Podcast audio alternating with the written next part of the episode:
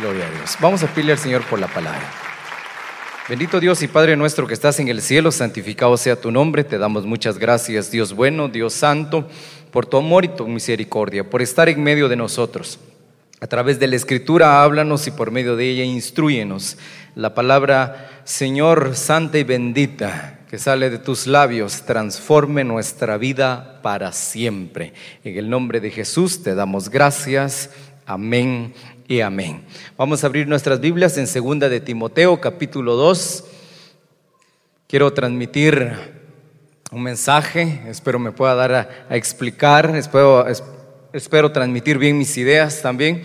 Se trata de jornadas del cristiano, la vida del cristiano. El apóstol Pablo ejemplifica cómo es la vida del cristiano, del creyente. Eh, tiene al menos tres facetas, eh, tres estaciones, si lo pudiéramos ver así, o como le escribí ahí, tres jornadas, para que nosotros nos quejemos menos y agradezcamos más siempre.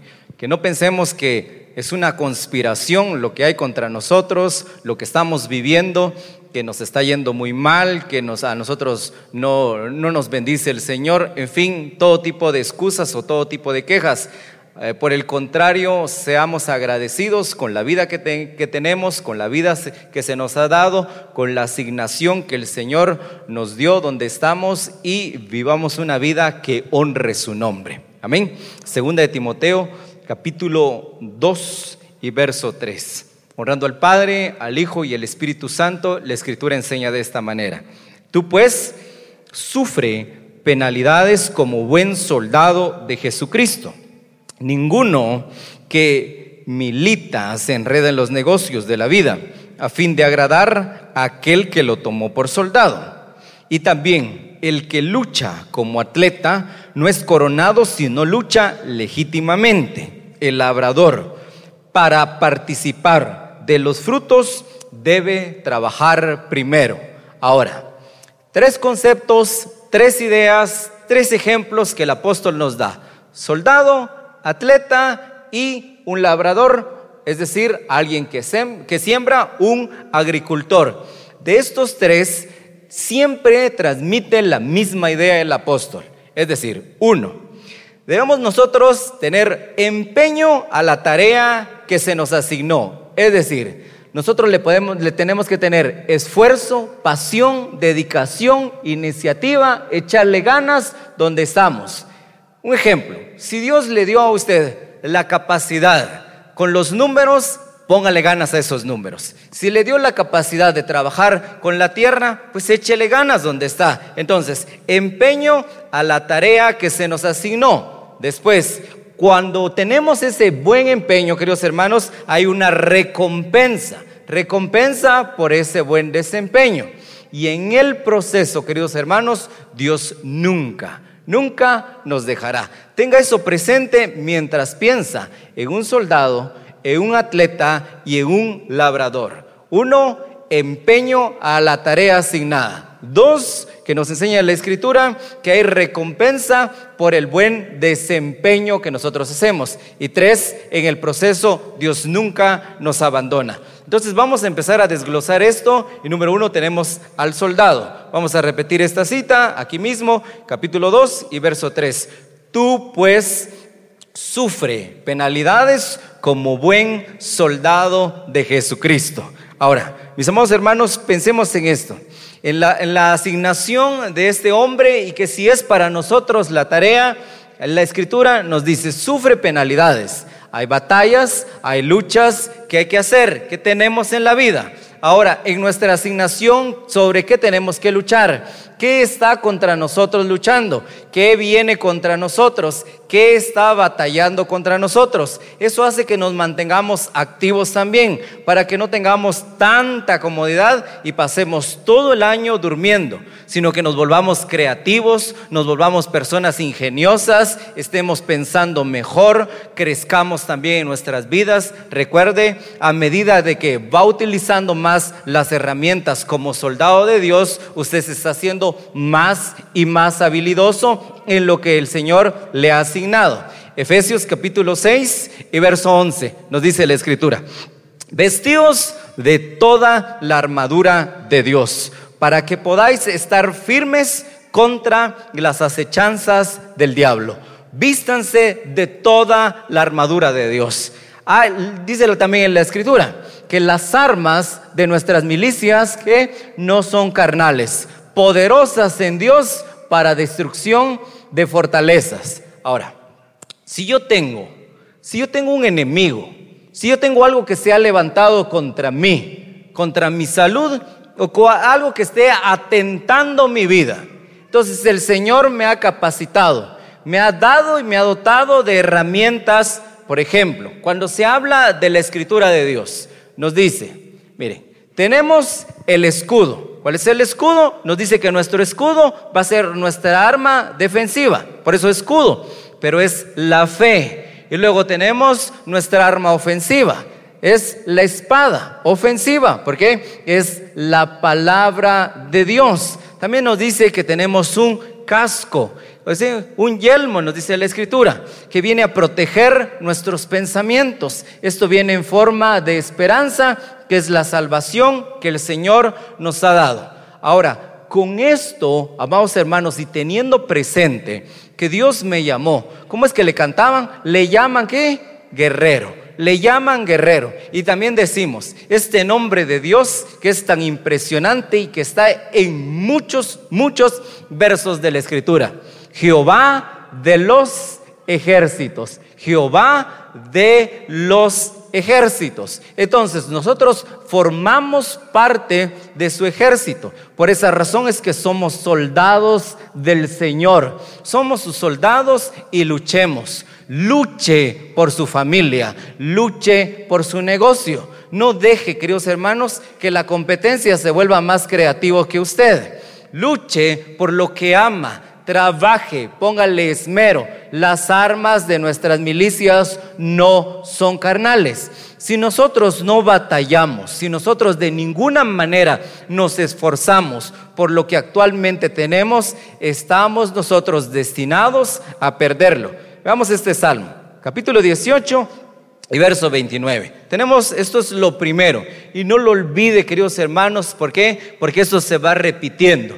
Vamos un momento de frustración en la vida pensando que tenemos demasiados ataques, que viene demasiado contra nosotros. Algunos pudieran estar luchando, queridos hermanos, con un problema demasiado que puede decir alguno que le dé un poco de pena. Dice, yo estoy luchando con alguna drogadicción estoy luchando con algún vicio, pues yo estoy luchando con algo que, me da pena decir. Bueno, le, le correspondió a usted y el Señor no lo va a dejar solo. Mire lo que dice David. Salmo 18, verso 29. Contigo devastaré ejércitos y con mi Dios asaltaré muros. Verso 34 nos enseña la escritura. Todo esto está hablando acerca de que Dios es quien lo está preparando a él, quien adiestra mis manos para la batalla, para entesar con mis brazos el arco de bronce. A medida de que la dificultad vaya creciendo, también sus habilidades en Dios van mejorando. A medida de que su adversario parezca grande, pensemos en esto en todos aquellos que estaban en un campo en Israel. De un lado estaba un batallón de los filisteos y del otro lado estaba el ejército de Jehová de los ejércitos. Ellos no podían contra aquel paladín, nos dice la escritura, Goliat, pero había un muchacho que sí podía. ¿Quién es ese incircunciso? ¿Quién es ese? Bueno, entonces, ¿qué había tenido antes? Yo no sé, pero habían hombres buenos en la batalla hombres de Saúl, guerreros de Saúl, escuderos de Saúl, pero estoy seguro que nunca antes se habían enfrentado a un león, tampoco a un oso. Dice, yo pude, Dios quien me libró, Dios quien me libró de la, de la mano de quién, de mis adversarios, de los osos, de los leones, este circunciso, ¿quién es? Cuando nosotros atravesamos momentos difíciles y en vez de recordar lo que Dios ya hizo por nosotros, empezamos a quejarnos. Vamos hermanos, viene un estancamiento mental. No hay manera de mejora continua, como nos enseña aquí la escritura. Quien adiestra mis manos para la batalla. Es probable que uno esté tan cómodo, por ejemplo, si tiene una su tiendecita, solo es un ejemplo, tiene su tiendecita y tiene, no sé, al mes, digamos que vende unos mil, mil vende y de pronto llega y su venta son helados. Supongamos que vende mil quetzales de helados y de pronto hay una fiesta porque sus helados son muy, muy ricos, deliciosos y con este calor que está haciendo por ratitos va. Entonces que lleguen y que le digan, fíjese que yo quiero diez mil helados de los que usted prepara. Bueno, ese es un desafío. Eso es algo grande, eso es algo que no nos ha pasado antes, es algo que reta todas nuestras habilidades. Por eso es que también el Señor manda cierto tipo de dificultades, si lo queremos ver así. De muros, con mi Dios asaltaré muros. Con mi Dios que Él es quien me adiestra. Usted no tiene por gusto a ese muchacho o muchacha caprichoso, caprichosa en casa. Dios está tratando como padre también, porque se recuerda, usted también fue jovencito y es probable que también no haya tratado bien a sus padres. Así que eso es cíclico y viene otra vez para luchar con usted, para enseñarle de paciencia, de templanza, de amor, de mucho cariño y cuidado. Adiestra mis manos para la batalla. Bueno, cambiemos. Ahora vamos con el atleta. Dice aquí, Timoteo 2.5. Recordando, son tres ejemplos, estos son jornadas de los cristianos. Les digo, esto también es cíclico. Le va pasando, le va pasando a algunos. Y también, dice aquí, el que lucha como atleta, el que lucha como atleta, no es coronado, sino lucha legítimamente. Ahora, toda recompensa, gloria, honra, o todo aquello que nosotros miramos como la vida deseada, tiene un trabajo, amados hermanos, tiene lucha. Usted no va a ir a tocar al banco y será que me puede regalar 5 millones de quetzales. Ah, no, no, con mucho gusto, pase adelante, eh, trae su maletita, ¿en qué se lo echamos? Pues, si traigo mis dos costales, no le va a alcanzar, aquí vaya a traer otro. No hay manera de que pase así. No hay fórmula de que la noche a la mañana, usted, bueno, el que lucha como atleta, es decir, ellos tienen una disciplina. Pensemos en los deportistas de alto rendimiento, aquellos que participan en las Olimpiadas. ¿De cuánto dice la Escritura? Ellos luchan por su premio, luchan por su premio. ¿Cuánto deseamos y anhelamos algo mejor para nuestra familia? También eso es una lucha, nos dice la Escritura. Veamos por favor. Primera de Corintios 9:24. Teniendo esto presente, le digo, son procesos que vivimos o lo mejor que podemos decir, jornadas del cristiano. Y cuando hablo de jornadas, vamos a salir de una y vamos a avanzar y vamos a estar mejor. Yo creo que, bueno, yo estoy convencido de que todos deseamos tener estabilidad. Para los que ya tuvieron estabilidad financiera, quieren tener también estabilidad en su salud. dice, qué bonito es que usted tiene, bueno, sus, cuentas muy jugosas en el banco, pero que no le esté drenando el médico, que no tenga que pagar demasiadas cuentas en la farmacia, que no tiene que estar haciendo demasiadas eh, visitas médicas. Todos deseamos una estabilidad. Bueno, después de tener estabilidad, usted también desea que sus muchachos, que su familia tenga estabilidad emocional. Le gustaría que los muchachos estén perdidos todo el tiempo, que estén emocionalmente estables, que tengan una inteligencia estable también, que venga del Señor eso. Ahora, eso es una lucha. Dice la 1 Corintios 9:24. ¿No sabéis que los que corren en el estadio todos a la verdad corren, pero uno solo se lleva el premio. Corred de tal manera que lo obtengáis. Todo aquel que lucha, que lucha, de todo se abstiene. Ellos a la verdad para recibir una corona corruptible, pero nosotros una incorruptible. Si parece que la vida del cristiano es demasiado difícil, no lo es. Al final del camino, Dios tiene algo para usted. Al finalizar esta jornada siempre habrá algo bueno. Israel tenía este problema. Jornadas de Israel, dice en el libro de Números y dice en el libro de Deuteronomios. No aprendían de una jornada, la volvían a repetir. No aprendían de un proceso y lo volvían a repetir. Con Dios, Dios no se cansa de las veces que perdamos la clase, porque siempre la vamos a repetir. Si usted es demasiado impaciente, adivine qué, siempre va a tener esa dificultad. Si usted pierde demasiado su temple, eso va a estar en constante, en constante y en constante. Por eso, nuestra vida como creyentes va a tener jornadas en que vamos a tener un goce, un disfrutar, de la vida en Cristo, de la vida que pagó por nosotros, cuando comprendamos que debemos de, a la tarea asignada, ponerle mucho empeño, porque después eso que hacemos, que muestra buen desempeño, tiene un beneficio tan gratificante para nosotros. Primera de Corintios, aquí estamos, capítulo 6 y verso 12. ¿Está despierto? gloria a Dios. Es que después de la lluvia usted, peor si está pensando que, ay, ya tengo un chocolate ahí en casa esperando. 6.12. Vamos. Luchemos, luchemos. Todas las cosas me son lícitas, mas no todas convienen. Todas las cosas me son lícitas, mas no me dejaré dominar de ninguna. Misma carta, capítulo 10, por favor, y verso 23. Todo me es lícito, pero no todo conviene. Todo me es lícito, pero no todo edifica. Bueno, nos vamos a abstener a medida de que vamos creciendo y vamos progresando.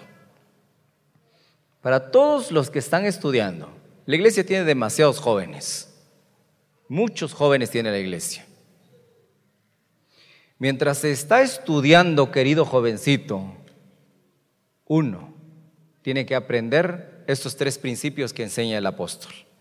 Ahora, dice, no todo conviene, no todo edifica y tampoco me dejaré dominar por nada.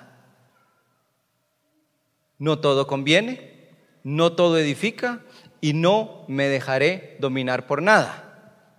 Luchemos por lo que quiere. Es tan difícil en algunos momentos, sobre todo cuando están en su carrera universitaria. Cinco años, cuatro años. Desde los cielos, yo tengo una hermana que no sé, saber si ya es doctora o saber qué. No sé cuándo empezó a estudiar. digo, si saber si está repitiendo años, saber, no sé, ni por eso le digo saber si es científica o qué. Casi 10 años estudiando jurisprudencia y no se gradúa. Tan difícil esa carrera, digo. Tengamos paciencia en el proceso. Miran algunos profesionales muy exitosos que no los desmotive el que no tengan lo que ellos tienen mientras están progresando en su carrera.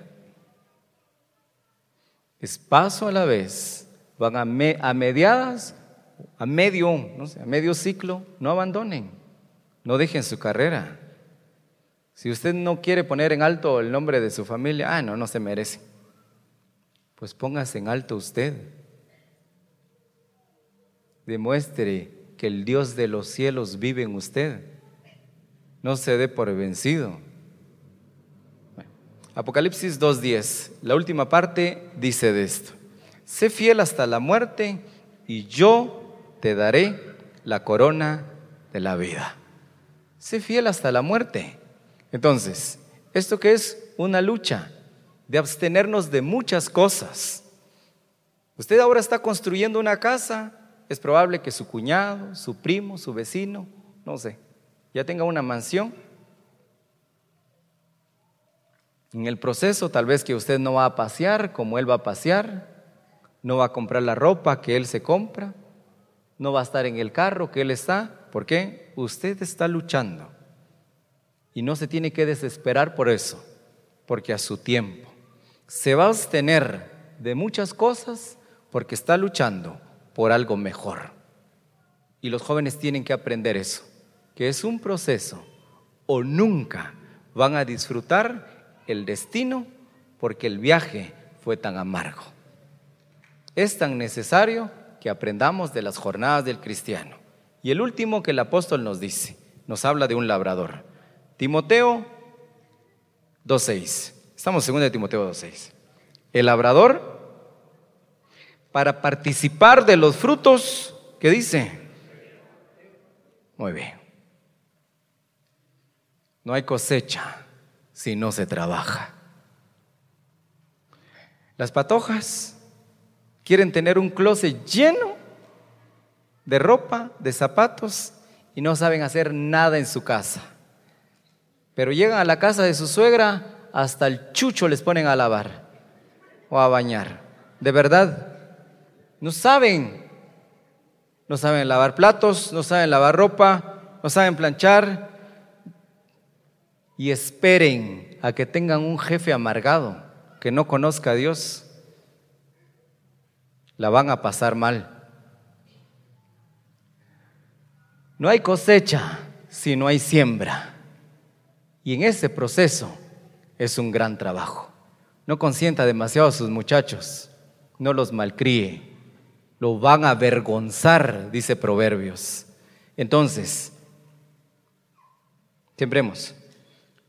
Salmos 126 verso 5. Tal vez está batallando, tal vez siente que están un montón de adversarios en su casa, tal vez está disciplinándose como los atletas, o tal vez está en esta época, pero no deje de hacerlo. Dice la Escritura 126.5, los que sembraron con lágrimas, con regocijo cosecharán.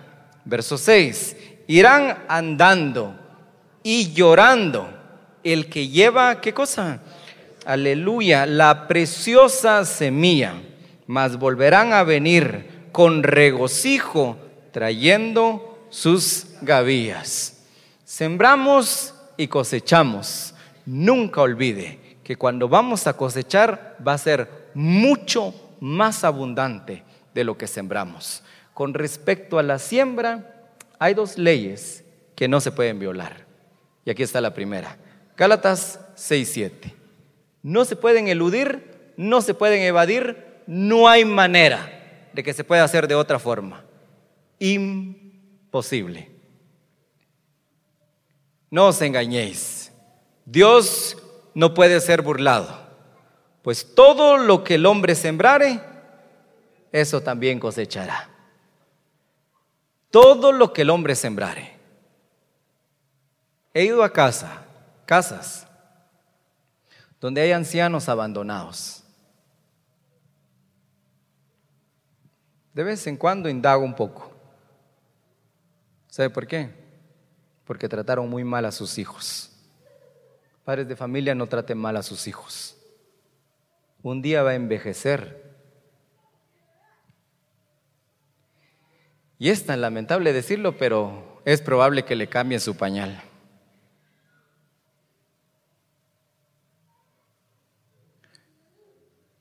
Queridas hermanas, ese cuerpazo que se andan echando, no siempre va a estar así. Trate bien a sus hijas, trate bien a sus hijos. Vamos a envejecer si Cristo se tarda un poco, dice, he aquí yo vengo pronto, ya pasaron dos mil años. Pero su pronto no es nuestro pronto. Y si no trata bien a sus muchachos, cuando esté peinando canas, ¿quién va a estar para usted? En los asilos de ancianos no tratan bien a las personas. O a menos de que usted sea un acaudalado, ¿ah? Yo al menos tengo mi esperanza de que digo, tal vez el Estado me dará una pensión por pagar mis impuestos. Eso le dicen a uno cuando se va a colegiar, ¿verdad? Colegio de Ciencias Económicas, usted paga y después dice, un día va a tener una pensión, solo Dios sabe.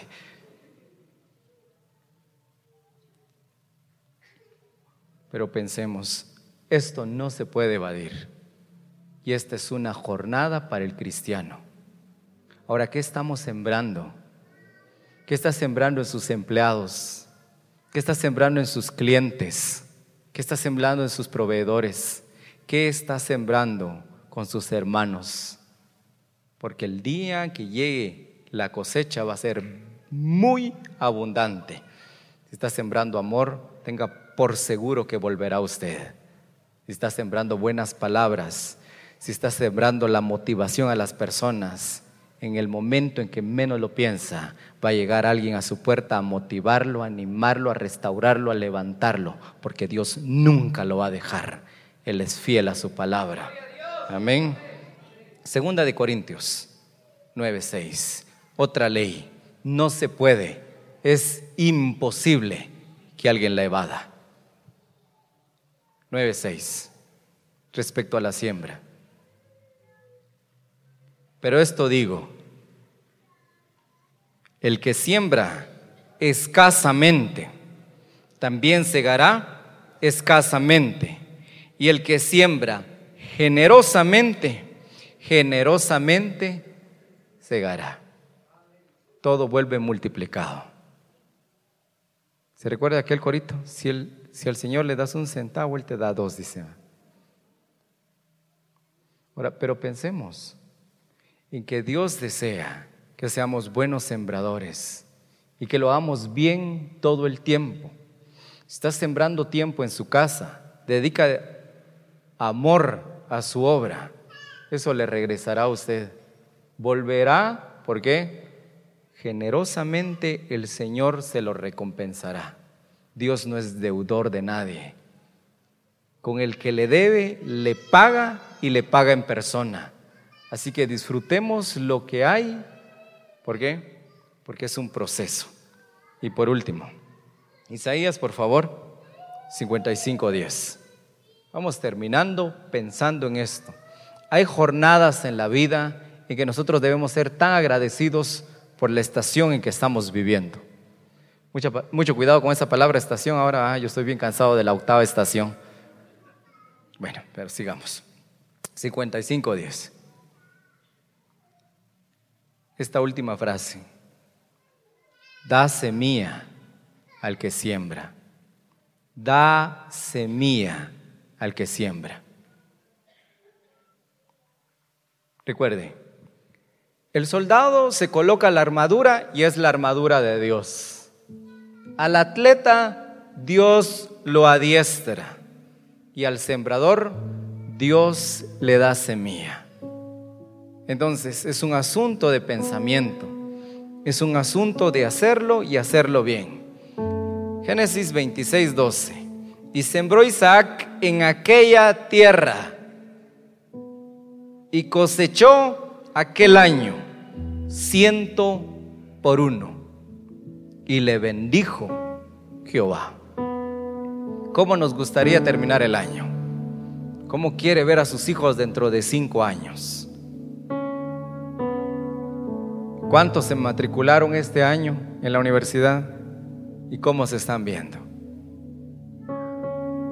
¿Cuántos están en, el proceso de creación de su proyecto? ¿Cuántos están emprendiendo? ¿Y cómo les gustaría ver el producto terminado? ¿Cuántos tienen muchachitos en casa de 5 o 10 años? ¿Y cómo los ve usted? Es tiempo, queridos hermanos, de que hagamos las cosas y las hagamos con excelencia. De que le digamos al Señor, Dios, esta es mi asignación y esta es mi jornada. En mi trayectoria quiero disfrutar cada paso. No me voy a quejar, por el contrario te voy a agradecer. Tengo una lucha porque soy un soldado. Me estás adiestrando todo el tiempo y por ello doy gracias. Quiero algo grandioso, así como una corona, y me tengo que abstener de muchas cosas. y el día en que tenga una cosecha que sea abundante. Así que provéeme de semilla para sembrar en tierra fértil. Amén. Vamos a orar, mis queridos hermanos, y pensar en esto, que hay mucho, mucho por darle gracias a Dios. Bendito Dios y Padre nuestro que estás en el cielo. Santificado sea tu nombre. A ti toda gloria y a ti toda honra. La alabanza y la adoración te pertenece porque no hay nadie como tú. Señor Dios soberano, ayúdanos a hacer bien las cosas, a honrarte, a disfrutar la jornada mientras nosotros vamos de camino a la patria celestial. Dios, yo oro e intercedo por mis hermanos. Quizá hoy pareciera que su vida sea un campo de batalla. Quizá ellos están absteniéndose de muchas cosas y están diciendo no a tanta cosa que ofrece las tinieblas. O quizá no están viendo la cosecha que quisieran. Pero dele la fuerza y la capacidad para que ellos puedan seguir haciendo la asignación y el desempeño que muestren tenga su recompensa pronta, porque eres galardonador de los que te buscan. A ti la gloria por siempre, Padre, Hijo y Espíritu Santo. Aleluya al Rey. Amén y amén. Que Dios los bendiga, queridos hermanos.